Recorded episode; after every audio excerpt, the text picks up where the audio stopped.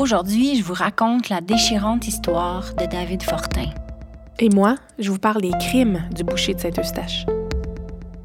Vous écoutez le balado Captive.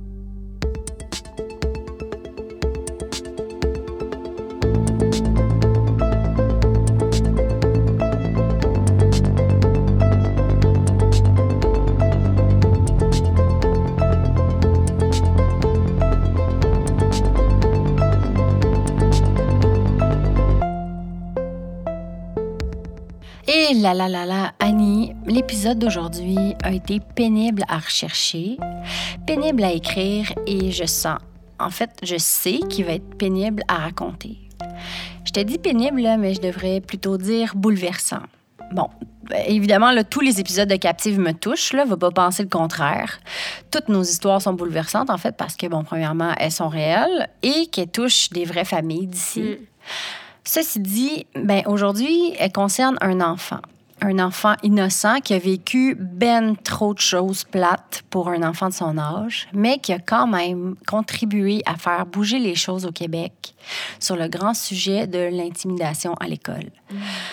Alors, je me lance avec le cœur un peu serré, je l'avoue. La voici, la bouleversante histoire qui entoure la disparition de David Fortin. On se replonge en 2009. David, c'est un jeune adolescent de 14 ans.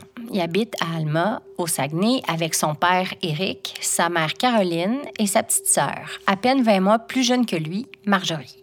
Un beau gars, au sourire franc, aux yeux foncés pétillants. Impossible, Annie, que tu ne reconnaisses pas cette photo de David. En effet. David est un jeune hyper intelligent et très curieux, mais très tôt, alors qu'il est encore au primaire, on le diagnostique avec un trouble du déficit d'attention avec hyperactivité, donc un bon vieux TDAH. Assez sévère d'ailleurs pour qu'on lui prescrive du Ritalin, prescription qui va être renouvelée à chaque année. Son TDAH est contrôlé, mais il reste tout de même un enfant avec la bougeotte un enfant très intense, selon les dires de sa mère Caroline dans l'épisode Où es-tu, porté par Marie-Claude Barrette. Une série qu'on peut voir d'ailleurs sur la plateforme gratuite de TVA. Très tôt dans sa vie, donc, David est étiqueté comme un dérangeant, un pas comme les autres, entre guillemets. Depuis le tout début de son parcours scolaire en maternelle, il se fait intimider constamment et il est très, très vite désigné comme le rejet de l'école. On ne dira jamais assez, les enfants peuvent être d'une cruauté sans nom, n'est-ce pas? Puis malheureusement pour David, ben les choses vont pas s'améliorer une seconde quand il arrive à l'école Camille Lavoie à Alma pour entamer ses études secondaires. Il devient immédiatement la cible des boulis de son école et il est constamment interpellé par eux autres, tout le temps, tous les jours. Dans la classe, dans le bus, dans les corridors, Annie, c'est sans fin pour David. L'insulte qui revient sans cesse, selon les témoignages, c'est le grand classique pour les garçons. On le traite de gay, de tapette, de fif. Ajoutez l'appellation dégradante de votre choix, mais reste que ça tourne beaucoup autour de ça. Bon, évidemment que le contexte est un peu différent en 2021. Ben, en fait, j'ose espérer, j'en sais rien. Mais j'espère que c'est de moins en moins une insulte que de se faire interpeller sur son orientation sexuelle ou sur la présomption de. Mais en 2009, dans une école secondaire, dans une petite ville comme Alma, semble que c'était encore une arme très puissante pour les écoliers. Bon, c'est pas que ça, bien entendu. En plus de l'humilier sans arrêt, les petits bums s'en prennent à David physiquement, genre, ils lui taxent ses affaires. Le pourchasse dans la rue, bref, un vrai enfer pour un si gentil petit gars qui demande rien à personne, là, on s'entend. Par exemple, toujours dans l'épisode de Où es-tu, son cousin Maxime raconte qu'un jour, David est arrivé chez lui complètement trempé. Il venait de sauter dans le ruisseau pour échapper à la gang qui courait après lui, qui venait de lui prendre son vélo. David était terrorisé, puis ce jour-là, il a confié à son cousin, beaucoup plus âgé que lui, qui était vraiment au bout du rouleau de subir ça à tous les jours. Bon, évidemment que ses parents ont tenté de communiquer avec la direction de l'école pour aider à régler la situation. Mais à chaque tentative, rien. Sinon, encore plus d'acharnement puis de moquerie de la part des jeunes qui le tourmentent. David n'a pas eu le choix de se faire une carapace puis de s'habituer à vivre tous les jours dans ce milieu incroyablement toxique. Habitué. Excuse-moi, là. Mais encore pire que ça, tout le monde autour de lui, dans le fond, s'est habitué à laisser David vivre dans ce climat dégueulasse-là. Comme si c'était une fatalité, genre, une espèce de passage obligé qui allait bien finir par passer avec le Hey. temps éventuellement. Tout ça nous amène au mercredi le 28 janvier 2009, quelques semaines après le retour des vacances de Noël. Ce soir-là, David ne revient pas à la maison après sa journée d'école. La police est appelée vers la fin de l'après-midi, mais Caroline et Eric, les parents de David, font aussi appel à la famille, qui se met immédiatement à la recherche de David partout dans Alma. C'est finalement Maxime, son cousin, qui le retrouve au coin des rues Auger et Dupont, tout seul à pied. Maxime l'embarque dans son auto, mais David reste silencieux. Clairement, il n'a pas envie de parler. Maxime respecte ça et roule avec lui une petite heure, sans but comme ça, juste avant de le ramener à ses parents. Il est convenu ce soir-là dans la maison des Fortins que dès le lendemain, Caroline va amener David voir un psychologue. Et mieux encore, ils conviennent aussi que David allait pouvoir passer la semaine à la maison. Tu sais quoi? Congé d'école. Très, très mérité, si tu veux Ah, mon oui, avis. hein. tout à fait. Soulagé et même euphorique, David passe une semaine formidable à la maison avec sa mère, qui raconte d'ailleurs que pour la première fois depuis longtemps, là, elle a vu le sourire radieux revenir sur le visage de son fils. Sauf que, ben, il fallait bien revenir à la réalité tôt ou tard, n'est-ce pas? Alors arrive le lundi suivant, le 9 février. C'est l'heure de retourner à l'école. Caroline va reconduire son fils devant la polyvalente. C'est comme si je l'amenais à l'abattoir. C'est comme ça qu'elle décrit son sentiment ce matin-là. Elle sait que la semaine va être éprouvante, mais qu'est-ce qu'elle a d'autre comme choix, tu sais? Le lendemain matin, mardi le 10 février 2009, arrive David, comme d'habitude, dans la chambre de ses parents pour réveiller sa mère. Sauf que ce matin-là, au lieu de sauter sur son lit pour lui dire de se réveiller comme il le fait toujours, David se faufile dans les couvertes puis demande à sa mère de le réchauffer. Il veut se coller sur elle.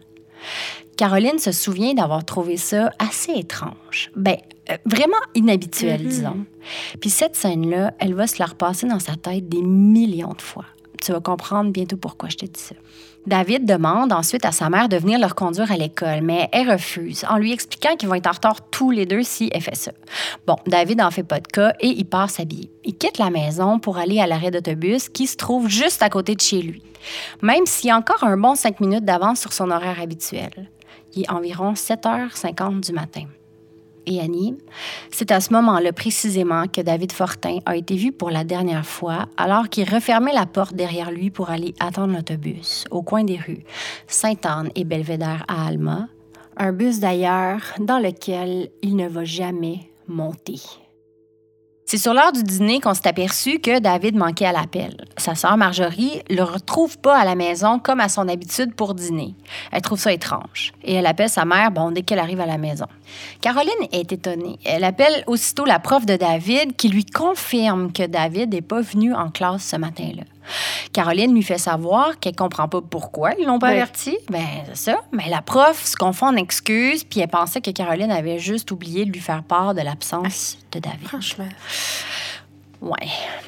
Bon, le branle-bas de combat pour retrouver David commence avec la famille puis les proches qui sont appelés.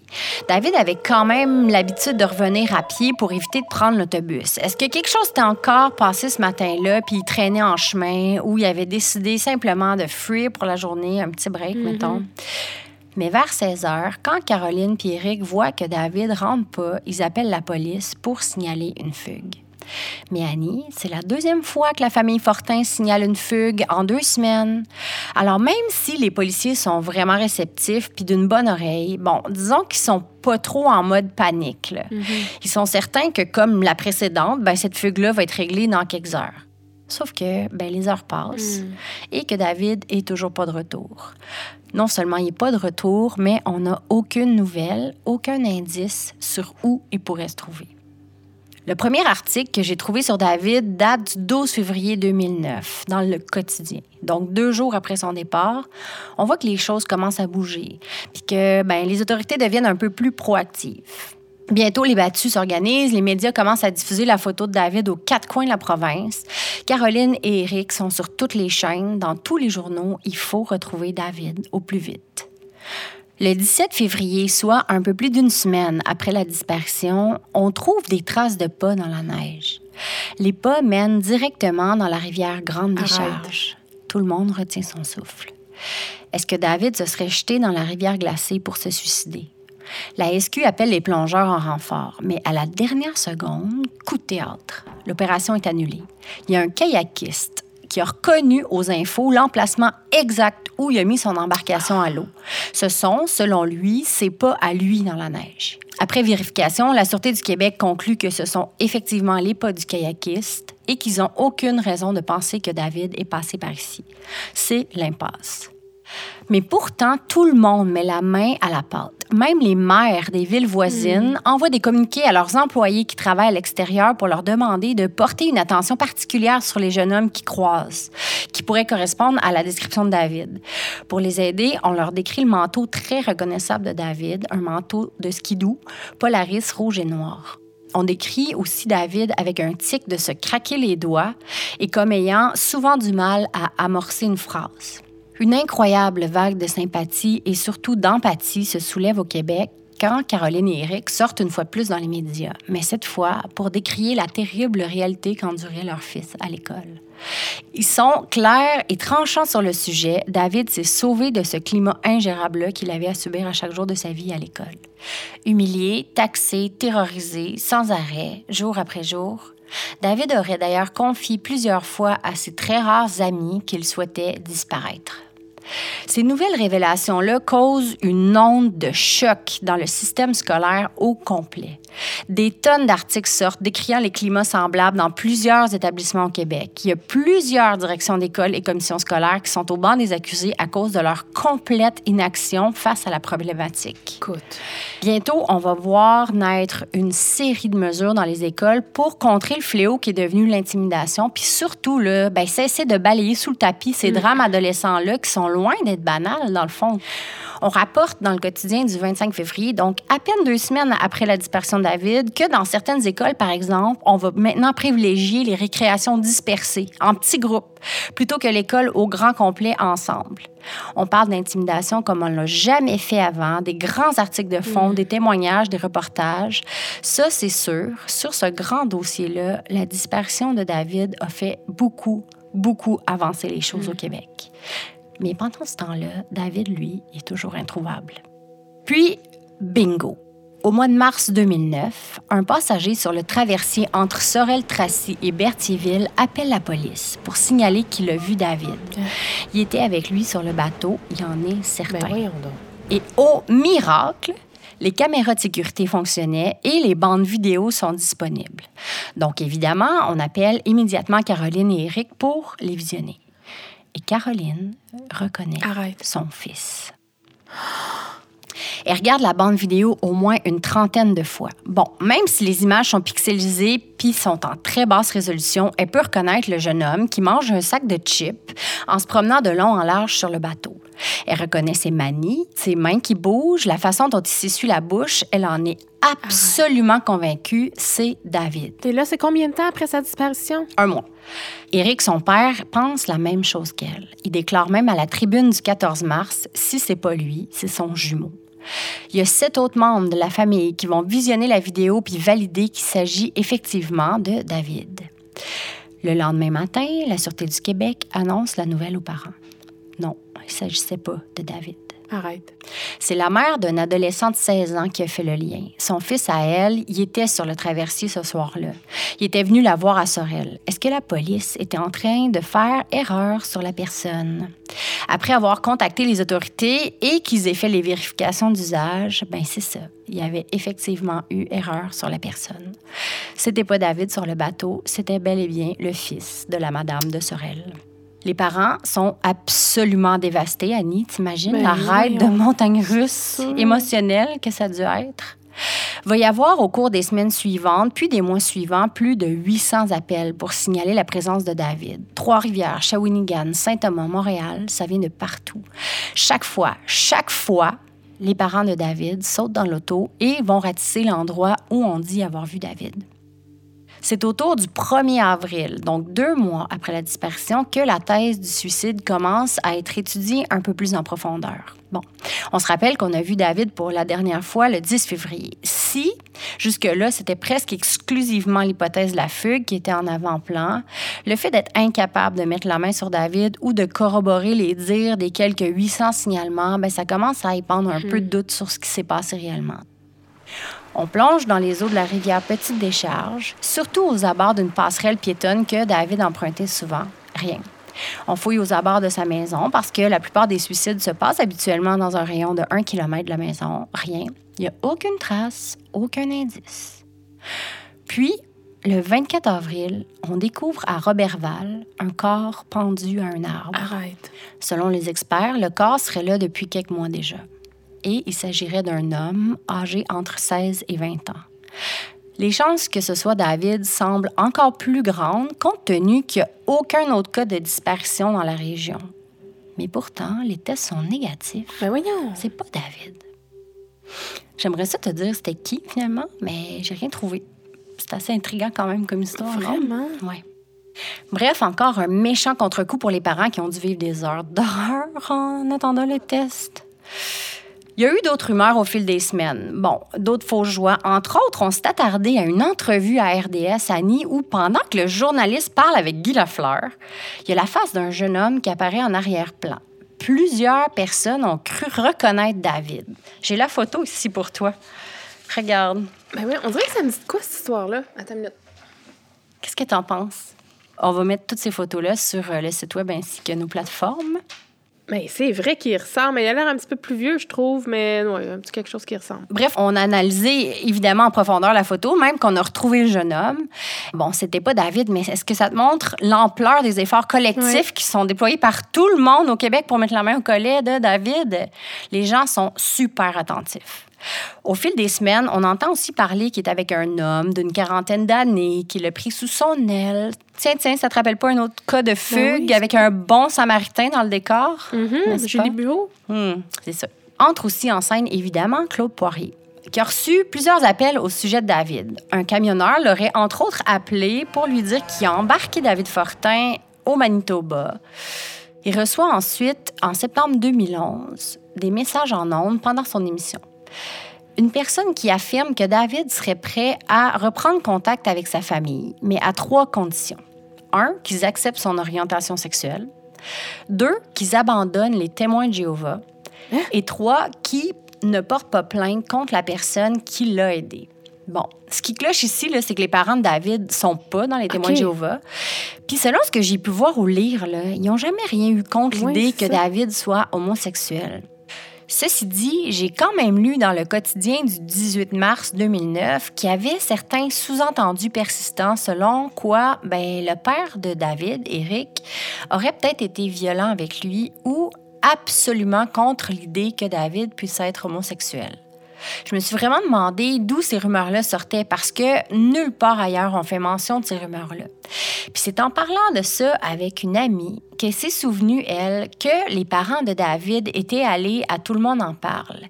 Et selon ses souvenirs, Eric, son père, avait réagi vraiment fortement lorsque quelqu'un, Guilla ou un invité, là, elle s'en rappelait plus, avait suggéré que David pouvait être gay. Selon ses souvenirs, il a frappé vraiment fort sur la table en lançant un Mon fils est pas gay. Ben voyons! Puis Ouais. de tout- Oh mon Dieu, c'est épouvantable. Ben c'est ça. Elle, elle se rappelle d'avoir été assez marquée par ça.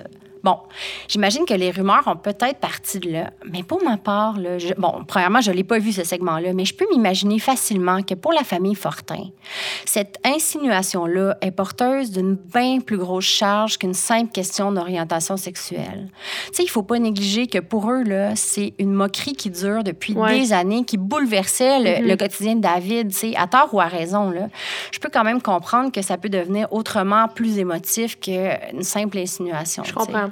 Bref, j'ai vraiment pas plus de détails là-dessus, là, c'est une simple hypothèse. En 2016, le réseau Enfant Retour a fait diffuser un portrait vieilli de David pour montrer de quoi il aurait l'air maintenant qu'il avait 22 ans. Tu te souviens peut-être aussi que son visage a été imprimé sur les enveloppes de facturation Visa CIBC. What? Ouais. Non, je savais pas. Ouais. Fait que comme tu peux voir, là, Annie, c'est pas les efforts qui ont manqué pour leur Mhm. retrouver le beau David, qui pourtant est encore aujourd'hui un des plus grands mystères du Québec. Le petit gars de 14 ans là, qui a quitté sa maison en février 2009, ben aujourd'hui, il aurait 26 ans. Même ses parents auraient probablement de la misère à le reconnaître. Une chose est sûre, par exemple, son départ a quand même permis de réveiller un peu le monde face à l'énorme problématique complètement ignorée dans ce temps-là de l'intimidation. Les parents, les écoles, tous les intervenants sont bien plus sensibilisés puis attentifs au comportement de leurs jeunes maintenant. Puis ça, je pense qu'on le doit en grande partie à David. J'ai le cœur en miettes quand je repense à Caroline, sa mère, qui répète souvent en entrevue que si c'était à refaire, là, mais jamais elle aurait renvoyé David à l'école après sa première fugue. Elle le garderait à la maison avec elle, puis elle trouverait une façon alternative de lui faire terminer son parcours scolaire en sécurité, dans la bienveillance et dans la paix. J'arrête pas de repenser, moi, à ce matin-là. Qu'est-ce que ça voulait dire que soudainement, il vienne se coller sur sa mère? Mm. Pourquoi il voulait que sa mère vienne le reconduire? Puis aussi, là, il est sorti cinq minutes plus tôt qu'à son habitude. Est-ce que ça veut dire quelque chose ou c'est juste du vent? Est-ce que tu te souviens comme moi à quel point c'était calculé au quart de tour, les minutes puis même les secondes où on Ouais. sortait à attendre l'autobus? Tu sais, ça me trotte souvent dans la tête, Ouais. ça. Puis si moi, ben, cette histoire-là m'a souvent empêché de dormir, qu'est-ce que ça doit être comme cauchemar pour ses parents, mais aussi pour ses intimidateurs?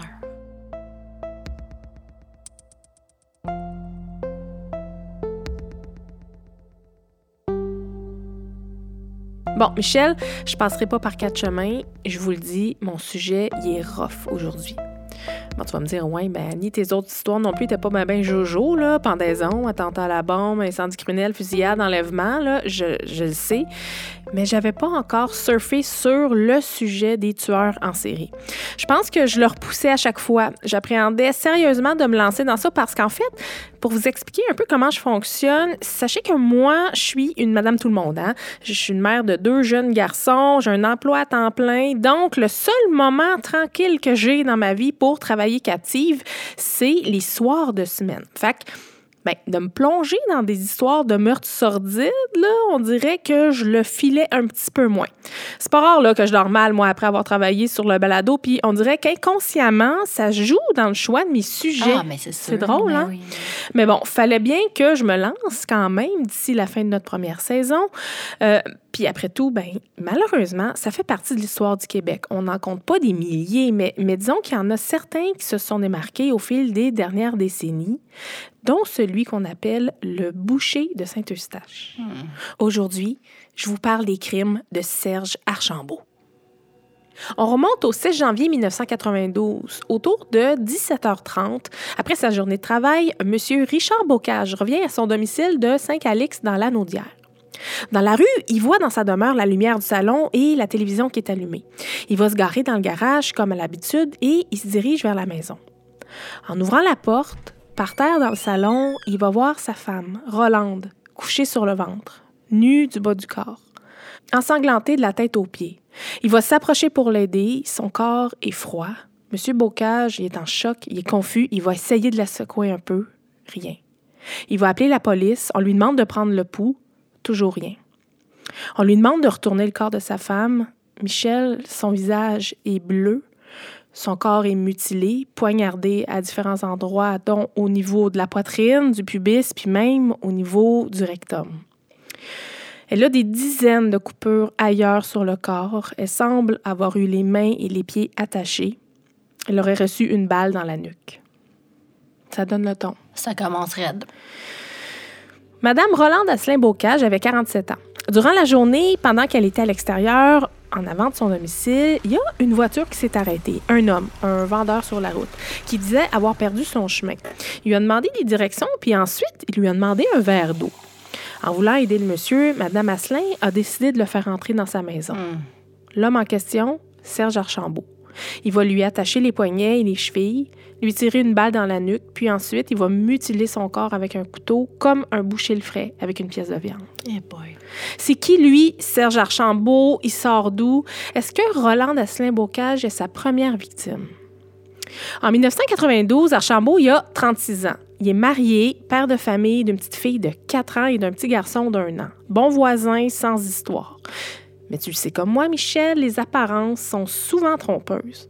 Il y a un lourd passé qui, soit dit en passant, n'est pas caché à sa femme. Notamment, elle sait que c'est un homme qui a subi des agressions sexuelles graves, commises régulièrement par une de ses tantes et son conjoint quand il était très jeune. Suite à ces abus-là, il va développer évidemment ben, une drôle de relation avec les femmes. Hein. Entre autres, à l'adolescence, il a percé des trous dans les murs de sa salle de bain familiale pour être en mesure de voir sa mère et ses sœurs nues. C'est au début des années 80, Michel, que les choses vont se corser. Il travaillait à l'époque comme boucher chez Canada Packers, comme en fait on connaît aujourd'hui sous le nom de Maple Leaf, c'est les viandes froides. Mm-hmm. Archambault était âgé de 24 ans à l'époque, puis on raconte dans la presse du 1er décembre 92 que à cette époque-là, il a été accusé de tentative de meurtre en attaquant au visage une femme à coups de barre de fer. Il s'est lui-même reconnu coupable d'avoir causé intentionnellement des lésions corporelles. Puis, suite à ça, il a été envoyé pour une période de probation de trois ans à l'Institut psychiatrique Philippe Pinel à Montréal, où il a passé finalement 30 mois. Ça, à peu près deux ans et demi. Bon, là, on se demande comment ça se fait qu'il en est sorti au bout de 30 mois. Ben, Toujours dans la presse du 1er décembre 92, le docteur Paul-André Lafleur de l'Institut Pinel explique qu'un patient qui doit séjourner à l'Institut, soit suite à une condamnation ou une recommandation, mais il n'est pas tenu de demeurer sous surveillance médicale une fois sorti. Une fois que sa peine est complétée, à moins bien sûr là, que les symptômes de désorganisation grave soient notés. Là. Donc, si un patient ne semble pas dangereux, il va être libéré. C'est donc bien spécial. Oui. Ça prend vraiment là, une ordonnance spécifique de la commission d'examen pour pouvoir garder un patient en institution psychiatrique. Michel, voudrais-tu nous lire un extrait de l'article du journal? En fait, c'est les paroles du docteur Lafleur. Oui.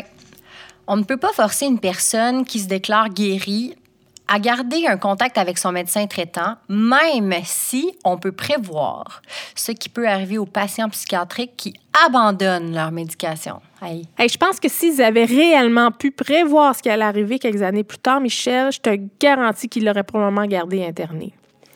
Dans les années qui vont suivre son internement, pendant les années 80, il va commettre des cambriolages dans une dizaine de maisons pendant lesquelles il va prendre des vêtements féminins, soit pour les voler ou, étrangement, Michel, les étaler sur le lit pour ensuite les poignarder.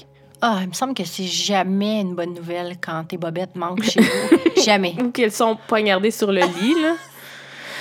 C'est intéressant parce que dans le même article, on nous parle des personnes malades qui ont euh, en quelque sorte des doubles vies, entre guillemets.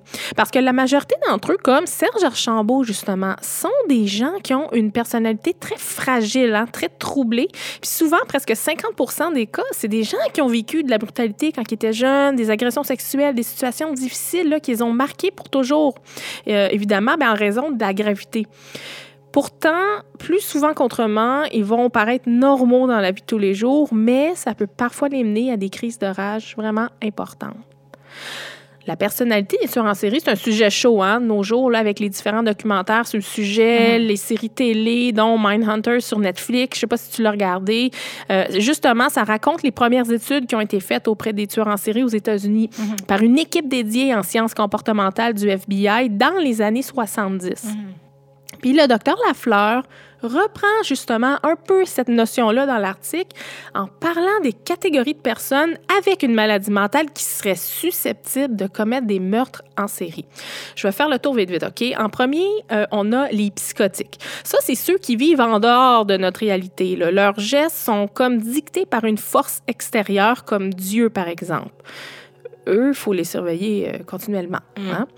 Ensuite, on a les justiciers, ceux qui se croient chargés d'une mission de justice. Ils éliminent en fait les indésirables. Plutôt ceux qui considèrent comme indésirables. Oui. Exemple, ceux qui tuent les travailleuses du sexe, comme Jack l'Éventreur.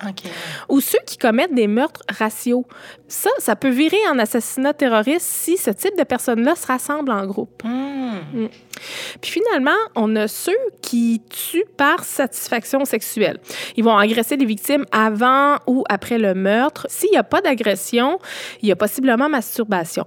Mais à travers cette catégorie-là, il peut y avoir des tueurs pour qui la sexualité n'est pas nécessairement dominante. C'est-à-dire qu'ils vont plutôt vouloir humilier, terroriser, agresser pour avoir une prise de contrôle sur les victimes. Puis ça, c'est souvent relié aux malades qui sont eux-mêmes des anciennes victimes d'agressions sexuelles, comme dans le cas de Serge Archambault.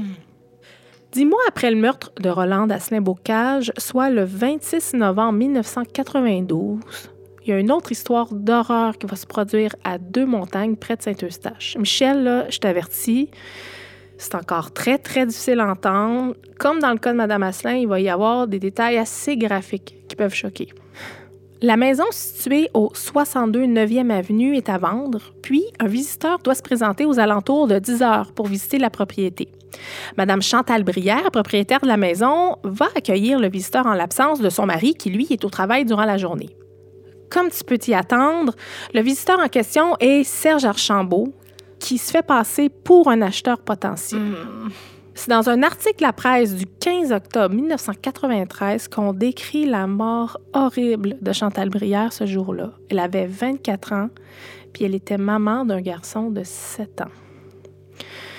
Autour de 10 heures le matin, le mari de Chantal Brière va lui téléphoner pour s'assurer que tout va bien, puis que le visiteur est bien sur place pour visiter leur domicile. À ce moment-là, tout se passe normalement. Mais pour Archambault, l'appel téléphonique va en quelque sorte bousculer ses plans, de peur que le mari rappelle ou se pointe à la maison. Il va donc rapidement s'attaquer à Chantal en la frappant violemment derrière la tête. Il va ensuite lui attacher les mains derrière le dos et les pieds avec des câbles électriques qu'il va couper à partir d'un séchoir puis d'un fer à cheveux. Quand elle va reprendre conscience, il va lui demander de l'argent puis ses cartes bancaires. Il va ensuite lui mettre un bas dans la bouche et il va la bâillonner à l'aide de son soutien-gorge. Malheureusement, c'est son baillon qui va éventuellement finir par la tuer par asphyxie puisque le bas qu'elle a dans la bouche, là, il va lui descendre tranquillement dans la gorge. Archambault va commettre ensuite une atrocité qui m'a vraiment perturbée pour vrai. Là. Il va lui insérer dans le rectum un manche de débouchoir de toilette.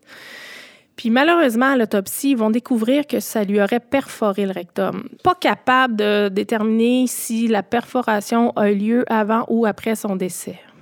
Là, là je m'entends te raconter ça, Michel, là, puis pour vrai, là, tu sais, je le fais pas par sensationnalisme ou plus pour faire un lien avec ce qui se passe dans le cerveau d'Archambault au moment de commettre ses meurtres.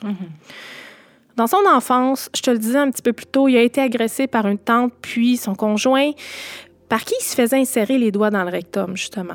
Tu sais, il a lui-même dit plus tard qu'il n'avait pas osé s'en prendre à sa tante pour pas faire de peine à sa mère. Fait est-ce qu'on imagine qu'il fait subir à d'autres femmes ce qu'il aurait aimé faire à sa tante pour se venger? Peut-être. C'est très complexe. Puis là, loin de moi, l'idée de, de, de, faire de la psychologie à Saint-Saëns, puis est-ce que ça justifie ces actes-là? Pas du tout. Ça reste un meurtrier dégueulasse avec des troubles psychiatriques importants qui n'ont jamais été traités correctement, mmh. finalement. Tu ouais. comprends? Pendant la journée, le mari de Mme Brière, sa mère et ses sœurs ont tenté de la contacter, mais c'était toujours sans réponse. C'est vers 17h30 que le corps froid et meurtri de Chantal Brière va finalement être découvert dans la cuisine par sa sœur, qui, trop inquiète, a décidé de se rendre sur place en compagnie de sa mère. Tu te rappelles, là, pendant son attaque à Archambault, il a volé les cartes bancaires de Chantal Brière. Mm -hmm. Ben, pas longtemps après le meurtre, il va se rendre au dépanneur Bonissoire de Saint-Eustache, où il est un client régulier. Il va se rendre au guichet automatique pour retirer une somme de 300 dollars avec la carte bancaire de Madame Brière. Guichet automatique qui est sous surveillance vidéo. La police va détecter la transaction, récupérer la vidéo, identifier le suspect. Archambault, là, il a commis une erreur majeure de ben. débutant. Là. Ça va le mener à son arrestation le lendemain du crime, soit mmh. le 27 novembre 1992. Au moment de son arrestation, ils vont découvrir dans son domicile une liste de trois autres adresses de maisons à vendre dans le quartier, ce qui laisse présager qu'il avait déjà ciblé d'autres victimes potentielles. Puis, ils ont aussi trouvé des bijoux et des vêtements de femmes qui appartenaient pas à sa conjointe. Mmh.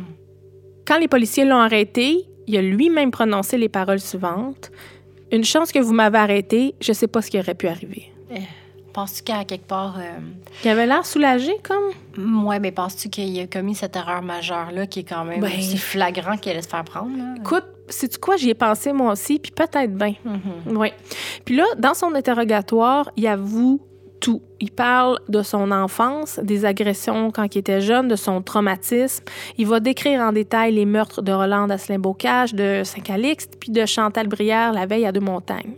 Puis tiens-toi bien, Michel, celui d'une troisième victime, une certaine Anna Maria Codina-Leva, une femme dont la disparition était toujours irrésolue et qui remonte à 1989, soit trois ans avant son arrestation. Je te ramène en 1989, OK? Mhm. Anna Maria, une jeune femme de 29 ans, mère de trois jeunes enfants, va être vue pour la dernière fois le 16 juin 1989. Son dossier de disparition, là, il va être pris en charge par la police de manière vraiment décevante. là. Le mot est faible, tu vas comprendre. Euh, mais grosso modo, si l'enquête pour retrouver Anna Maria avait pas été aussi, excuse-moi le terme, mais botchée, là, je serais pas ici aujourd'hui à te raconter les meurtres de Roland Asselin-Bocage puis Chantal Brière parce qu'ils n'auraient pas eu lieu. Je t'explique. Archambault était un collègue de travail d'Anna Maria à l'époque dans le quartier de Pointe-aux-Trembles à Montréal. Mais en plus d'être des collègues, ils se fréquentaient de temps en temps. Archambault vivait une relation extra-conjugale, en fait, avec Anna Maria. Ils avaient prévu une sortie ensemble le soir du 16 juin 1989. C'est le frère d'Anna Maria, qui habitait d'ailleurs avec elle, qui avait accepté de garder ses trois enfants ce soir-là avec l'aide de leur mère. Ben Michel, Anna Maria là, est jamais revenue de sa sortie avec Serge Archambault. Dans un article de la presse du 2 novembre 1993, on raconte qu'elle s'était confiée à sa mère du fait qu'elle fréquentait un homme prénommé Serge, qu'elle décrivait comme beau et gentil, puis qu'il lui aurait même promis le mariage, puisqu'il disait lui-même ne plus s'entendre très bien avec sa femme. Dans son interrogatoire au moment de son arrestation en 92, là, Archambault, il va raconter qu'Anna Maria, elle avait menacé de tout raconter à sa femme, donc qu'il a décidé le soir du 16 juin 89 de la tuer. Il a sorti ce soir-là ses techniques de boucher qu'il avait acquises chez Maple Leaf quelques années avant. Il lui a d'abord tranché la gorge pour ensuite lui couper la tête.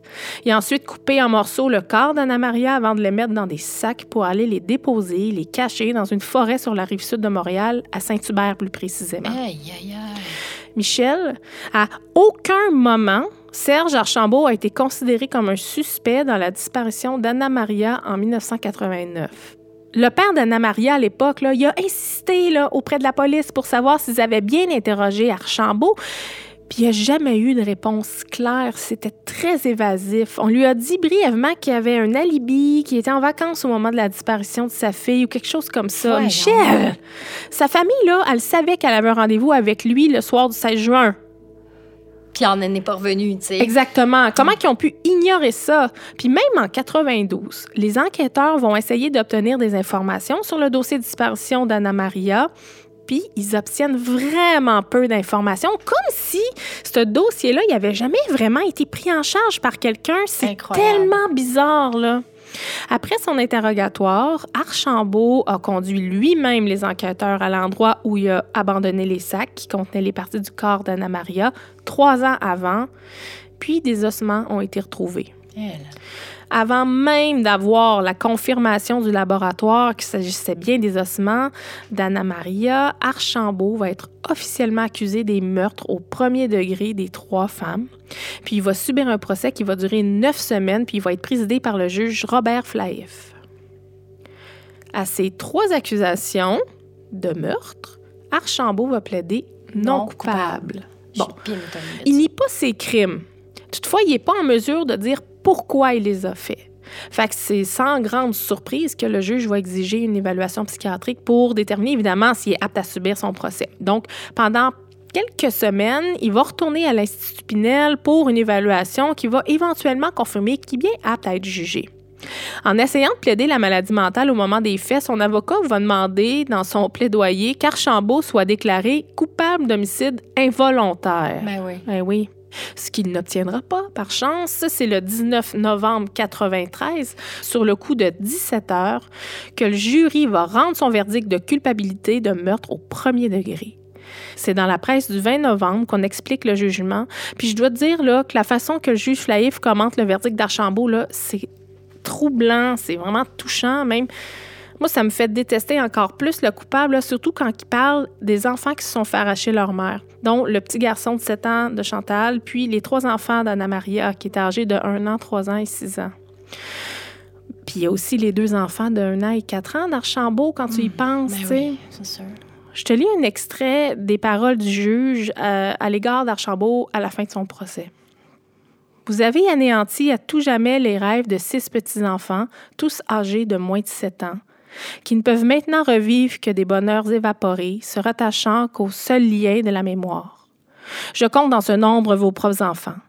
Avec celles qui vous apportez, ils doivent désormais traîner le boulet de votre conduite répugnante. Ils se cachent déjà de la honte accablante dont ils auront à tout jamais à se défendre. Wow. Archambault, il est toujours en prison.